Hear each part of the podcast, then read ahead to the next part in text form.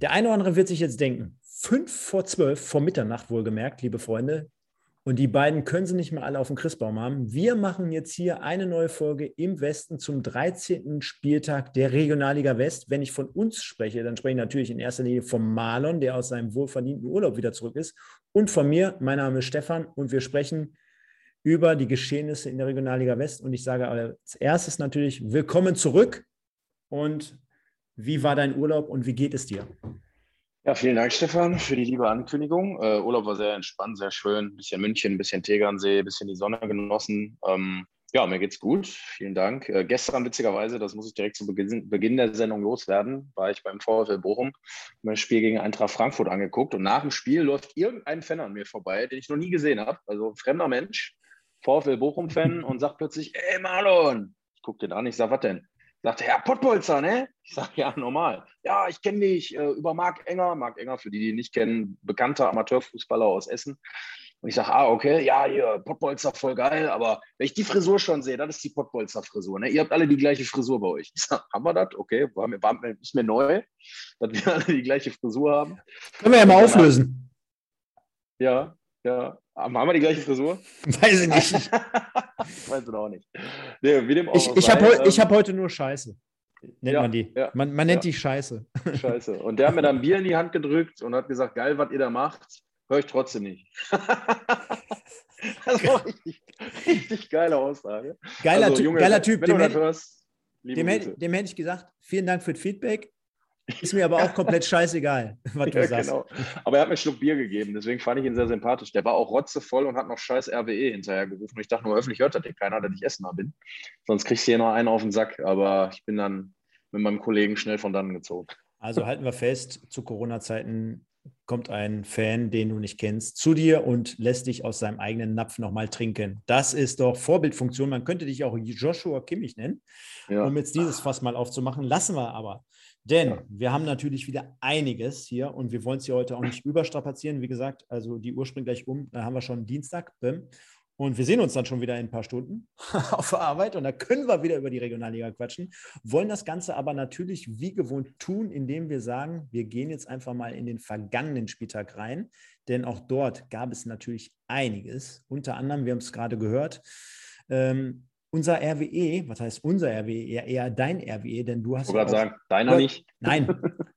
Wobei ich ja für dich am vergangenen Montag übernommen hatte. Dort hatten wir ja beim Rot-Weiß Essen Podcast Simon Engelmann zu Gast, den du ja in der Regel immer begleitest. Wie war es denn für dich, nicht anwesend zu sein? Hat das Herz ein wenig geblutet? Denn es war ja der Top-Torjäger der Regionalliga West zu Gast. Ja, klar hat es geblutet. Also ich habe mich sehr auf Engel gefreut und äh, dass er dann genau in meiner Urlaubszeit kam, war natürlich für mich ein bisschen bitter. Aber ich kenne ihn ja, ähm, ja, wir sehen ihn ja regelmäßig nach den Spielen, wenn wir mit ihm Interviews machen oder mit ihm sprechen. Super Typ. Ähm, ja, ich habe eigentlich vorhergesagt, dass er am Wochenende explodieren wird. Nach dem äh, 1-0 war ich mir da eigentlich auch sehr sicher, dass er das tut. Dann hat er leider mal wieder einen Elfmeter verschossen, mal wieder einen wichtigen Elfmeter verschossen, was natürlich sehr ärgerlich ist und ihn selber wahrscheinlich am meisten ärgern wird. Dementsprechend, äh, ja, schade, dass der Engel da das Ding versiebt hat. Somit leider. Ist nicht so seine Stärke, ne? Ist nicht so seine Stärke. Er, er, ne? schießt den, er schießt den auch zu mittig. Er schießt ihn zwar mit Wumms, er hat ihn aber viel zu mittig geschossen. Deswegen war er auch einfach leicht zu halten, wenn man in die richtige Ecke springt. Und ja, muss man klar sagen, ähm, scheiße. Also, das sind die Punkte, die letzte Saison bei RWE auch gefehlt haben am Ende. Gerade auch durch so, ich erinnere mich auch an verschossene Elfmeter von Engel. Ähm, da muss er jetzt echt mal einen anderen ranlassen. Und ich verstehe es auch nicht ganz, weil man hat mit Dennis Grote zum Beispiel einen absolut guten, ähm, ja, einen Mann, der einen sehr, sehr guten Schuss hat, der, denke ich, sehr viel Erfahrung mitbringt. Da fehlt mir auch so ein bisschen die Verantwortung, die er vielleicht dann mal sich nimmt und mal sagt, mal, ich knall das Ding jetzt hier mal rein. Engel, du hast schon ein paar verschossen. Lass mich mal. Ähm, Dürrholz hat einen super Fuß. Uh, Ugo Jankewke fällt mir ein mit seiner Wumme. Also da gibt es einige, glaube ich, Anwärter, die das, die das auch mal machen können. Ich denke, beim nächsten Elfmeter werden wir dann auch mal einen anderen Schützen sehen. Zumal dieser Effekt ja jetzt äh, ähm, ja schon eingetroffen ist, dass man sagt, man möchte Engelmann jetzt ein Tor quasi auflegen, ne? durch einen Elfmeter, um ein Tor ja. zu erzielen, um wieder in den Flow zu bekommen. Denn ähm, er hat ja jetzt in, den letzten, in der letzten Zeit wieder ein bisschen zu seiner alten Stärke gefunden. Äh, mhm. Wir können uns an die drei Tore, glaube ich, gegen Uerdingen erinnern. Wir können uns an auch das Tor jetzt in Köln erinnern. Also er war ja dort erfolgreich. Und für all diejenigen, die es gesehen haben, es war auch noch ein sehr sehenswertes Tor, wie ich finde. Er steht erst mit dem Rücken zum, zum gegnerischen Tor ja. nimmt den, glaube ich, mit dem linken Fuß an, dreht sich mhm. dabei und schießt den mit dem rechten Fuß ins lange Eck. Also das war Gerd schon Müller, hervorragend. Gerd Müller-Tor. Ja, Gerd Müller-Tor. Nee, würde ich gar nicht sagen. Also ich glaube, Gerd Müller hätte eher selten so ein Tor geschossen. Er hätte mich sogar eher an Lewandowski erinnert. Es war schon, es war, doch, doch, doch, doch, doch, doch. Es war schon sehr technisch anspruchsvoll, finde ich. Und ja. Gerd Müller, Gerd Müller, nichts gegen Gerd Müller, äh, natürlich der größte Stürmer, den wir jemals hatten, aber der war ja eher bekannt für diesen Wusler und das war schon aus meiner Sicht sehr, sehr anspruchsvoll, so wie er da verendet hat. Ja, absolut.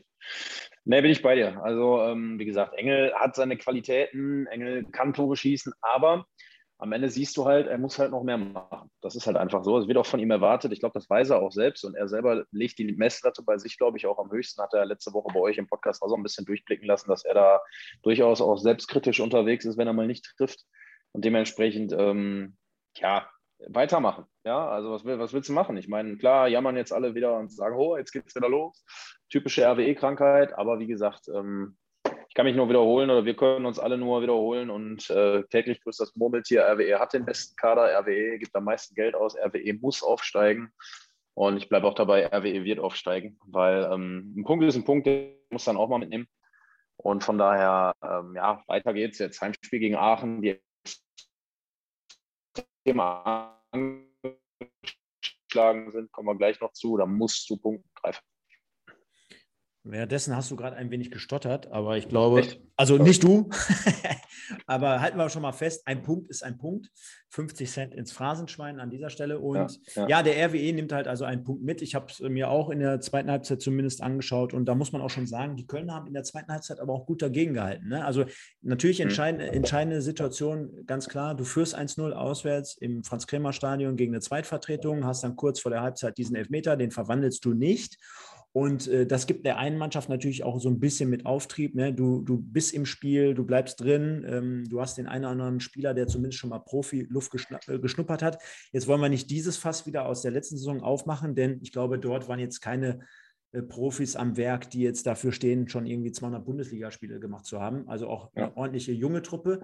Ähm, und mir hat es dann in der zweiten Halbzeit ein bisschen an Zielstrebigkeit gefehlt. Man hat sich so ein bisschen den Schneid abkaufen lassen und im Endeffekt konnte man dann halt über diesen Punkt nicht großartig meckern. Ne? Also es war dann schon so, dass alle Beteiligten sagten, jo, geht halt in Ordnung. Wir haben es in der ersten Halbzeit versäumt, waren sehr, sehr selbstkritisch, waren reflektierend. Von daher glaube ich, das war dann am Ende des Tages schon ja, so in Ordnung. Ne? Ich habe ich hab auch mit Sandro Plechati gesprochen, äh, nochmal einen Tag nach dem Spiel. Er hat mir auch nochmal gesagt, ähm, am Ende geht der Punkt in Ordnung, den muss man so mitnehmen. Aber er ist natürlich extrem unzufrieden gewesen, hat sich geärgert, weil er sagt, wir hatten aber auch einfach die Chancen, gerade in der ersten Halbzeit, um das Spiel frühzeitig eigentlich schon zu entscheiden.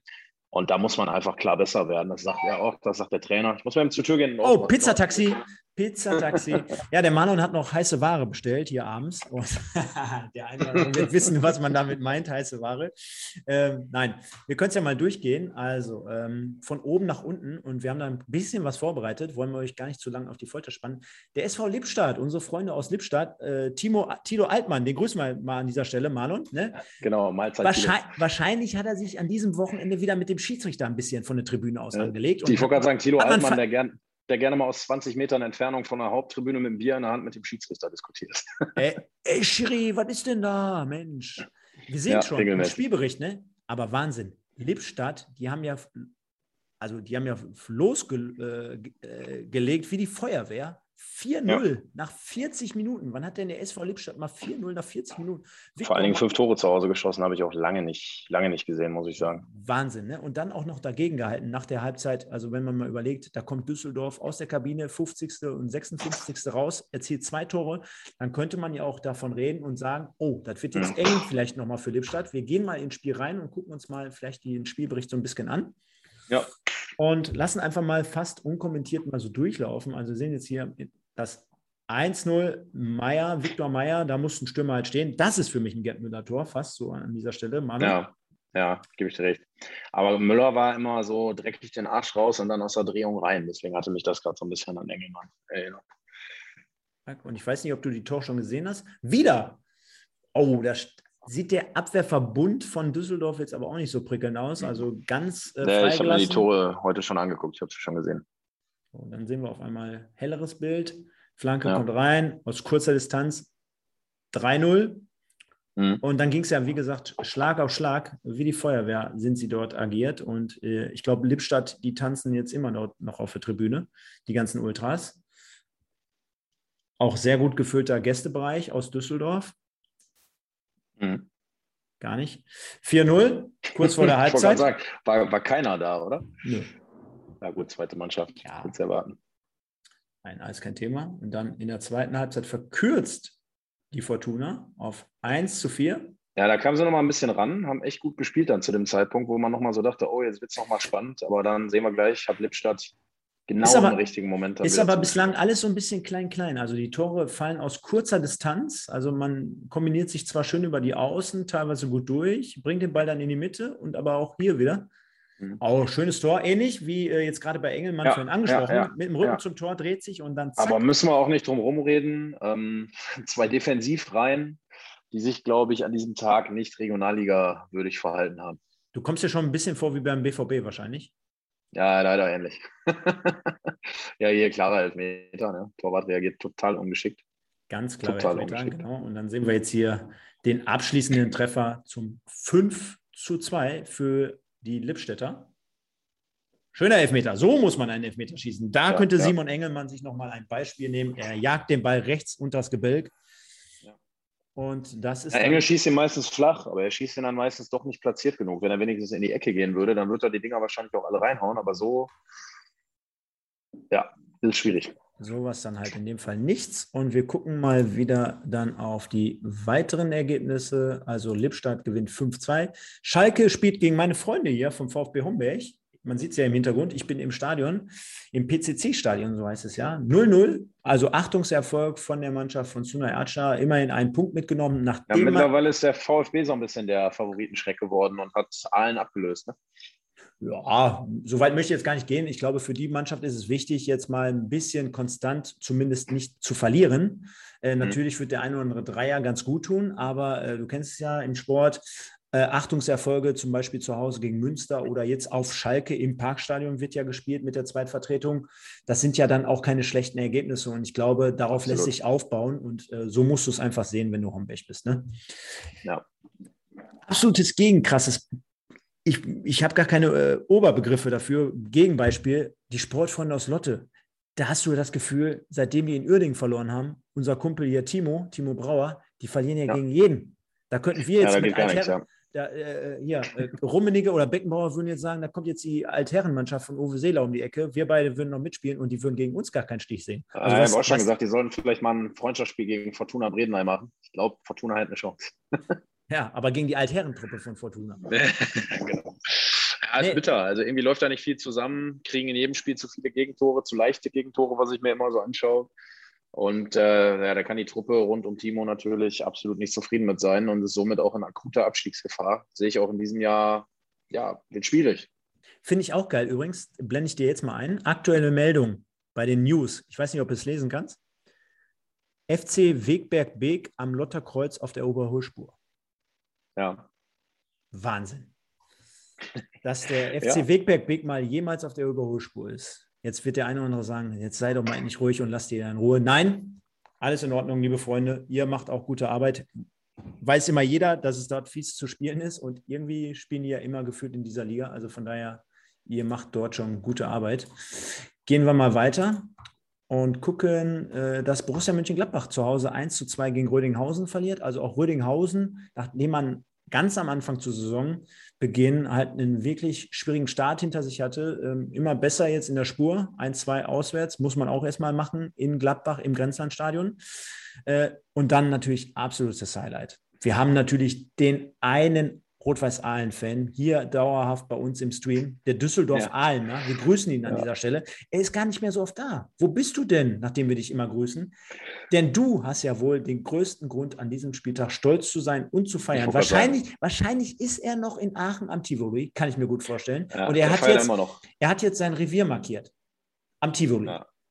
Ja, Komplett. Ich denke auch. Also 4-1 ist natürlich unglaublich. Ähm, wer hätte vor ein paar Jahren gedacht, dass Rot-Weiß Aalen die Möglichkeit hat, 4-1 auf dem Tivoli zu gewinnen. Ähm, du gehst sogar in Führung, ne? früh nach sechs Minuten hier, Buchreister. Ja, und was dann passiert, äh, in der ersten Halbzeit kannst du noch sagen, naja, gut, 1-1 in der Pause, alles in Ordnung, aber dann verlierst du völlig den Faden. Und, Was fällt dir auf, ja. wenn ich den Spielbericht öffne mit den Torschützen? Zweimal Holdak, zweimal Ivan. Hab ich nicht in den letzten Wochen und Monaten Jan Holdak hier promotet. Kannst du dich dran ja, erinnern? Hast hast den habe ich, doch, hab ich doch in jeder Sendung. Ich gehe doch in jeder Sendung in den Spielbericht und sage, hier, Rot-Weiß Allen. Und ja, ja, da habe ich was für dich. Und dann sage ich hier, hahaha, Jan Holdak, was fällt dir auf? Zack. Und da, da ist er. Zwei Tore. Da ist er. Hat sich von uns angespornt gefühlt und hat einfach gesagt, jetzt mache ich mal einen Doppelpack. Wahrscheinlich hat er Ivan sogar noch einen aufgelegt. Also Mann des Spiels äh, für mich, ohne es gesehen zu haben, Jan Holdak. Aber ähm, nein, wie gesagt, Aachen unfassbar, muss jetzt an die Hafenstraße am kommenden Wochenende gegen RWE ran. Aber alle ähm, Auswärtstickets verkauft, habe ich gehört. Ja, klar, die kommen, die haben Bock auf dieses Spiel, das ist klar, wird eine geile Atmosphäre an der Hafenstraße, ähnlich wie RWO, äh, als, als jetzt RWO zu Gast war bei RWE. Wieder ein kleines Hassduell, ne? man mag sich nicht so richtig. Ähm, dementsprechend wird es, glaube ich, geil, aber da muss, muss ein ganz klarer Sieg für, für Essen bei rausspringen und ich bin mir ziemlich sicher, den wird es auch geben. Genau, da hatten wir gerade ganz zu Anfang gehört, 1. FC Köln gegen Rot-Weiß Essen 1-1. Dann haben wir Wiedenbrück gegen den SV Strahlen. Also auch bei Strahlen geht es irgendwie so gefühlt nach dem super bergab. Saisonstart, ja, bergab, aber auch immer ein bisschen ja. auf, also immer hin und her. Äh, wir hatten also doch auch vor ein paar Wochen wieder quasi gedacht, dass sie so ein bisschen zumindest die Kurve bekommen. Nee, ist nicht so. Und dann haben wir noch zwei Highlight-Partien. In die eine wollen wir jetzt mal reingehen, denn wir haben hier ein bisschen was vorbereitet beim KFC Uerding gegen den Wuppertaler SV. Da schauen wir uns mal ein paar Highlights an. Ganz am Anfang jetzt mal ein paar Szenen. Wir sehen auch dort schon der Wuppertaler SV natürlich hinten im Hintergrund mit dem komplett belegten Auswärtsblock. Ist ja ähm, nicht weit. Ja. Ist ja nicht weit, genau. Absolutes Straßenbahn-Derby, zumindest mit Felbert gesehen. Ähm, mhm. und da der KfC ja aktuell dort spielt, von daher sehr, sehr brisant. Wir genau. sehen auch hier schon. Ja? ja, während das hier läuft, grüße ich mal eben den Marcel Kapp und auch den Alexander aus Aachen. Und der Marcel Kapp sagt auch gerade, Aachen hat noch die schweren Spiele gegen Essen, Wuppertal und Fortuna Köln vor sich. Sieht nicht gut aus für Aachen. Da bin ich äh, leider bei dir. Da muss der Traditionsverein aufpassen, dass er nicht so ein bisschen in der, in der Bedeutungslosigkeit jetzt versinkt. Das ist echt schade. Würde mich, würde mich freuen, wenn sie die Kurve kriegen. Ja, wir sehen also gerade auch den Blog der Wuppertaler und schöne Grüße an dieser Stelle von Manon und von Stefan an den Steckerzieher von Krefeld. äh, diesmal war er nicht am Werk, denn wir waren auch so clever, wir haben gar keinen Stecker diesmal mitgehabt, sondern wir haben über unsere Kamera gestreamt. Also von daher alles gut, wir sind ja vorbereitet. Will ja keiner sagen, dass ja, wir doof sind. Da oben sind. kommt keiner ran. Da kommt, da kommt keiner, hin. Ganz genau. Und ja. am Ende des Tages, wir sehen es jetzt schon, ne? auch der KFC Uerding jetzt gerade mit der einen oder anderen guten Situation. Sind aber auch, sind aber auch Fehler da defensiv, mal lieber Scholli. Ne? Also Gut, Semir aber. Saric, für mich übrigens nach wie vor, wir loben ihn ja jede Woche, aber Top-Spieler Top in der Regionalliga West. Der eine oder andere wird sagen: Alter, was labern die jede Woche? Jan Holder, ja, das ist ja, jedes Mal ja, das Thema und Semir Saric auch immer. ja, aber Semir Saric ist für mich so jemand, ähm, ich würde nicht wundern, RWE steigt auf. Du siehst ja nächstes Jahr in der dritten Liga bei Rot-Weiß Essen rumlaufen. Das ist so ein Geheimtipp von mir, aber ich kann es mir vorstellen. Mhm. Also nochmal an dieser Stelle auch. Ähm, ja, der KfC Oerding hat zumindest jetzt noch mal ein bisschen Stabilität dazu gewonnen, mit Jensen aus Kaiserslautern dazu gewonnen als Spieler nach Verpflichtung. Terada, der ja schon mal bei Rot-Weiß Oberhausen und ich glaube bei Strahlen Regionalliga gespielt hat, ist jetzt auch beim KfC. Vielleicht sogar Transfers. Liebe Oerdinger, seid uns nicht böse, aber vielleicht auch mit Blick auf die Zukunft, sprich auf die nächste Saison, weil es sieht ja alles andere als rosig aus, machen wir uns nichts vor. Und äh, jetzt kommen die beiden Tore ganz zum Schluss als Highlight. Da lassen wir einfach mal laufen. Und dann schön auch noch nicht angesehen. über die rechte spannend. Seite, über den Fanblog dort quasi. Da, Marco Königs. Das ist doch ein Strafraumspieler, oder? Das machen wir uns, ja. das machen wir nochmal, das gucken wir uns nochmal an. Super vollendet, aber dazu aber auch komplett sagen, frei, ne? Wie, wie, genau, wie frei ist er? Wie locker kann er entspannt den Ball annehmen und halten das Ding auch reinjagen, ohne gestört zu werden? Genau, halten wir mal an. Das heißt, er bewegt sich jetzt gerade zwischen die beiden Innenverteidiger und mhm. jetzt ist es natürlich so, dass hier er sich wahrscheinlich mit der Blickrichtung schon mit hier, mit dem äh, anlaufenden, ebenfalls Offensivspieler ja, das Problem ist auch, du hast, du hast, zwei Leute, die den Flankengeber stören wollen, aber gar nicht richtig rangehen und da reicht einer. Also der andere muss schon längst nach innen rücken und eigentlich mit dem Mann mitgehen. Das tut also, er nicht. Also ich würde jetzt im ersten Moment sagen, ne, du siehst meine Maus, oder? Ja. Ich glaube, hier ist der Linksverteidiger. Ich glaube, er muss da nicht hin. Ich glaube, er muss die Kette halten hier in dem mhm. Fall. Er muss die Linie mhm. halten und du hast ja hier noch den Sechser, der fast den gleichen äh, Weg hat zum Ball. Ja, genau. Und äh, dadurch würde er äh, als linker Außenverteidiger quasi noch die Kette halten und würde es dem Richtig. Innenverteidiger ermöglichen, mehr sich auf sein äh, Marco Königs zu konzentrieren. Ja, das ist das, was ich auch gesagt habe. Also du brauchst halt einen Mann noch in der Kette und der andere kann den Flankengeber stören, weil zwei Männer, die beim Flankengeber so ein bisschen mitlaufen, nicht stören, die sind halt fehl am Platz. Ne? Und somit in, ergibt sich in der Mitte dann natürlich gleich dieses Loch. Werden wir jetzt nochmal sehen, denke ich, wenn du es abspielst. Genau. Und der Dustin ist auch da. Schönen guten Abend, Dustin aus Essen. Grüße. Zack, und die Flanke kommt jetzt rein. Aber wie Marco das natürlich macht, mit der Brust klar, und dann zack, klar. Volley abzieht. Trotzdem tolles, tolles, Tor. Aber viel zu viel Platz, da brauchen wir uns auch nicht drüber unterhalten. Ne? Ja. Einfach Beim Torjubel ist er schnell. Oh, er macht noch den Modest, habe ich gesehen. Hat Hast er den, gesehen? Hat den, nee, warte mal. Er, hat noch den Modest, hat er noch ganz kurz, glaube ich, eingebaut. Er rennt jetzt auf jeden Fall über den ganzen Platz. Ah ja, da hat er hier. Ne? Jetzt macht er ganz kurz, jetzt, jetzt hat er den Modest gemacht. Ja, ja, habe ich gesehen. So. Und dann abschließend das 2 zu 0 durch einen verwandelten Foul-Elfmeter. Dadurch alles klar in der Partie. Uerdingen gegen den Wuppertaler SV. Übrigens, ich habe jetzt. Bin, bisschen, bin ein bisschen enttäuscht. Semir Saric hat nicht getroffen. Ja, ob, aber er hatte die Haare schön. Äh, und ich kann aus nächster Nähe erzählen, ich habe gerade noch den Stefan Küsters im Stadion getroffen. Der war heute in Duisburg. Mhm. Und äh, der macht einen relativ relaxten Eindruck. Denn der weiß genau, wir stehen richtig gut da und ich habe richtig gute Arbeit geleistet mit meinem Team herum, vielleicht auch Peter Neuruhr und, und, und. Ähm, natürlich mit Björn Mehnert an erster Stelle als Trainer die sind relativ entspannt im Moment. Die können sich das angucken, ganz in Ruhe, denn die haben ja nicht diesen Druck, wir müssen jetzt unbedingt Erster werden. Das werden wir gleich sehen in der Tabelle. Und das ist für mich mittlerweile auch ein absolutes Pluspunkt, weil du kannst dich daran erinnern, ich sage hier seit Monaten und nicht nur, weil die jetzt gerade aktuell oben dabei sind, ich sage seit Monaten, die gefallen mir richtig, richtig gut. Du kannst dich erinnern an ein Spiel von vor knapp einem halben Jahr. Da waren wir im Niederrhein-Pokal, da haben die mal eben den MSV Duisburg weggepfeffert. Und seitdem verfolge ich diesen Werdegang und die spielen echt einen gepflegten, tollen Fußball. Absolut. Und gepaart mit dieser Komponente, dass man sagt, wisst ihr was, wir spielen einfach und die anderen müssen. Guck mal, was rumkommt. Und, ja. und wir könnten eventuell mal. So. Ja, das kann, kann durchaus mal ein Fund sein. Hm? Ja. Deswegen, also da nicht zu viel rein interpretieren. Wir sagen nur, die Jungs aus Wuppertal äußerst gefährlich. Ist jetzt hier mit Sicherheit auch nicht mehr der Ultra-Geheimtipp, äh, aber äh, muss man auf der ähm, auf dem Radar haben. Agenda. Ne? Genau, auf der Agenda. Und dann haben wir hier noch äh, abschließend natürlich wiederum äh, Rot-Weiß Essen gegen Fortuna Köln. Rot-Weiß Oberhausen gegen Fortuna Köln. Was habe ich gesagt? Rot-Weiß Essen? Rot-Weiß Essen hast du gesagt. Genau. Ja. Dann meine ich natürlich Rot-Weiß Oberhausen gegen Fortuna Köln 0-2. Und man hat so ein bisschen bei RWO das Gefühl, boah, das Spiel gegen RWE, wo man in den Himmel gelobt wurde aufgrund der zweiten Halbzeit, das war jetzt eigentlich war nicht so passend. Knacks. Das war wieder ja, der Knacks wird meinem Freund Mike Terranova natürlich nicht gefallen, dass er da jetzt äh, mit RWO so ein bisschen, ich will nicht sagen einknickt, aber natürlich diese Punkte jetzt erstmal gerade nicht holt, womit man oben natürlich wieder so ein bisschen an Federn verliert. Ja, jetzt auch gucken muss, dass man nicht den Kontakt zum Spitzen Trio verliert, sage ich mal, sondern da dran bleibt. Ne? Ich meine, klar, es gibt noch viele Spiele, es kann unglaublich viel passieren. Das ist natürlich bei Weitem keine Entscheidung und auch keine Vorentscheidung. Ja, aber ist natürlich so ein Fingerzeig, wenn Fortuna Köln dann in Oberhausen 2 zu 0 gewinnt. Gerade auch Fortuna Köln, die man ja auch am Anfang der Saison zu den engsten äh, Aufstiegsaspiranten gezählt hat. Ja, ist bitter natürlich dann da gegen so eine Mannschaft zu verlieren. Definitiv. Wir können auch mal einmal ganz kurz da reinschauen. 0-1 der Kollege im Bongo und der äh, Kollege 0-2 Uba Buike ähm, die dann für Köln. Nicht die leichtesten Namen auf jeden Nein, Fall. ich muss mich konzentrieren, ist ja auch schon spät. Ja. Ähm, gar nicht böse gemeint an dieser Stelle. Und ähm, der Dustin schreibt es auch gerade.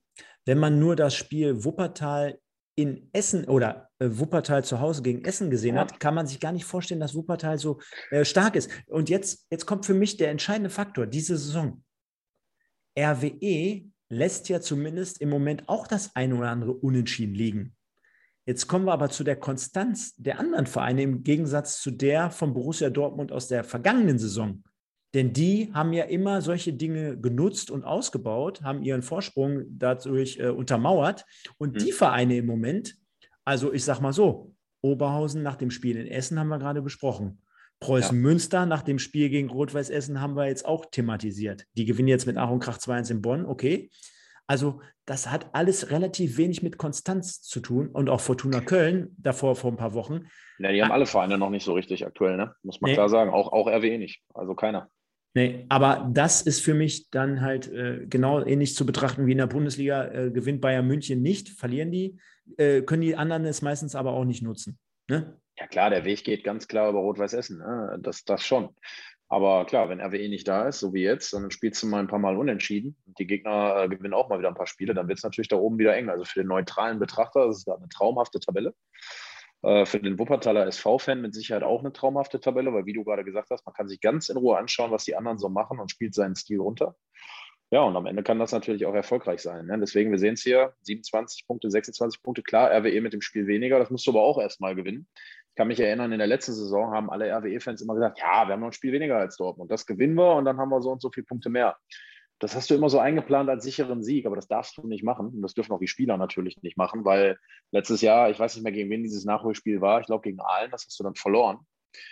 Ja, und dann guckst du plötzlich mal blöd aus der Wäsche und hast dieses Nachholspiel nämlich nicht gewonnen. Ja, deswegen würde ich mich nie auf diesem Nachholspiel ausruhen. Das ist der größte Fehler, den du machen kannst. Ich bin mir aber sicher, Christian Neidhardt wird das auch nicht tun, Trainer von RW. Und dementsprechend, ähm, das wird echt noch eine enge Kiste. Also auch Fortuna Köln plötzlich mit 26 Punkten wieder da. Die hast du eigentlich vor ein paar Wochen schon mehr oder weniger abgeschrieben gehabt, weil die mal ein paar Spiele nicht gewonnen haben. Aber daran siehst du, alles ist noch drin und es ist sehr, sehr eng da oben. Preußen Münster auch wieder voll mit der Verlorung. Zumal, wenn Düsseldorf am ähm, Mittwoch gewinnen würde gegen RWE, hätte man selber 24 Punkte auf der Habenseite. Man würde auf Platz 5 stehen und nur drei Punkte hinter Rot-Weiß Essen. Also auch dann wäre es nochmal eng, auch mit denen. Ja, absolut, absolut. Also wie gesagt, jetzt sind natürlich die Wochen, ähm, jetzt geht es so langsam Richtung, Richtung, ja, Richtung Weihnachtszeit. Und ich sage mal, RWE wird natürlich das Ziel haben, da ähm, ja, unterm Weihnachtsbaum die Tabellenführung liegen zu haben, ne? also den Herbstmeister sozusagen und dementsprechend auch äh, ja, ein bisschen Polster zu haben. Ne? Weil wenn es da eng ist, ja, dann geht es weiter munter in die Rückrunde und dann werden wir mal sehen. Dann hofft man natürlich aus Essener Sicht, dass es nicht, nicht allzu spannend wird. Kennst du noch Bruce Danell? Ja, klar. Warum? Der Wahrheit. Der Wahrheit? Habe ich das gesagt? Nee, du nicht, aber der hat immer der Wahrheit. okay, okay, okay. Ja, ja. So wie du letztens, das Platz. Ah, deswegen fange ich. Er verlässt das Platz. Deswegen fange ich ja auch demnächst bei Sky an und du nicht. Ja, ist klar. Kleiner, Dazu, kleiner Teaser, kleiner Teaser. Zu der Geschichte kommen wir nächste Woche. Kommen wir nächste Woche ausführlich, ganz genau. Also, Rot-Weiß Essen führt die Tabelle an, auch das nach dem Mittwoch, egal wie man dort dann in Düsseldorf spielt. Der Wuppertaler SV auf zwei, Fortuna Köln auf drei, Münster auf vier, Fünf belegt Köln, äh, Oberhausen, auch die haben noch ein Spiel weniger als zumindest ein paar andere. Wiedenbrück, Düsseldorf 2, Gladbach 2, Lippstadt, Strahlen, Rödinghausen bilden das Mittelfeld. Und ich glaube, auch Aalen spielt derzeit immer noch eine richtig gute Runde. Und dann wird es ein bisschen enger. Schalke auf dem 14. Tabellenplatz mit 13 Punkten, Aachen mit 10, erster Nicht-Abstiegsplatz, aber wir haben es gerade gehört, auch das kommende Programm, das sieht echt düster aus für Aachen. Äh, mal gucken, wie lange äh, Patrick Helmes dort noch im Sattel sitzt, genauso wie Martin Bader, der Sportvorstand. Dann haben wir Bonner SC auf dem 16. Platz, Wigberg Beek mit 10, Sportfreunde äh, Lotte mit 9. Die Kollegen aus Homberg haben zumindest ein bisschen Tuchfühlung, sagen wir mal. Die haben sieben Punkte. Die könnten jetzt mal mit einem Sieg zumindest äh, punktgleich mit äh, Aachen ausschließen. Und dann haben wir unsere Freunde vom KfC Uerdingen, den, äh, ja, unser Respekt gebührt, dort jede Woche irgendwie quasi zu performen, auf der eine oder ja. andere Art und Weise.